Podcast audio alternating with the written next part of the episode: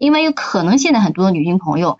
呃，到了四十岁、四十五岁，她都没有做过一次乳腺方面的检查，所以说几岁开始有针对性的进行检查才比较的合理呢？呃，这个问题呢，其实国际上是有一个比较明确的说法，因为国际上呢，它是建议四十岁到五十岁是作为一个筛查的推荐的年龄，但是我刚才已经说了，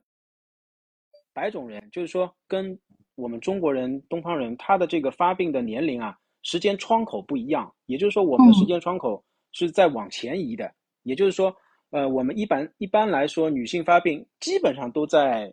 呃更年期的前后。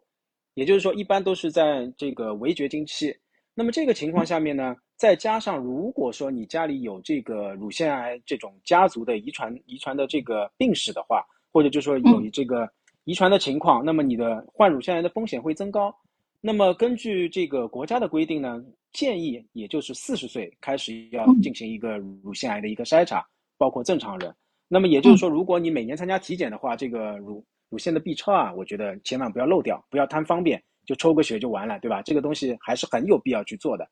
这是这是一个。那么其实呢，我这里顺带提一下，这个乳腺癌哪些是乳腺癌的一个高危因素啊？就是大家可以参照一下，就是说我如果有这些情况，那么可能我要着重的去筛查一下，这个不能漏。第一个呢，就是嗯，小姑娘的时候她的月经来的比较早，就是初潮比较早。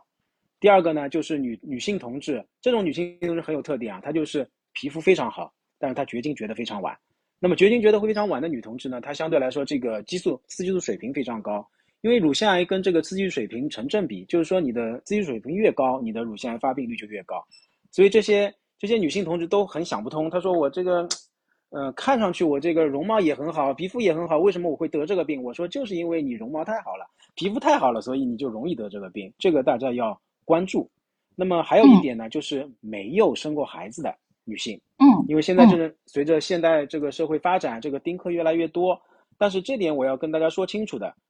这是你自己的选择，但是在乳腺癌这个角度上面来讲，没有生育过的女性，她就是发病率要比要比生育过的女性要来的吃亏一点，那么这个你也要作为一个重点筛查的一个人群。第三个就是，如果你是晚晚育的。就是说，你这个生孩子超过三十岁以后才生的第一胎，那么相对来说呢，呃，国外的统计数据呢，它也提示这一类人呢，相对来说得乳腺癌的风险会高一点，这些都是对乳腺癌的一个不利的因素。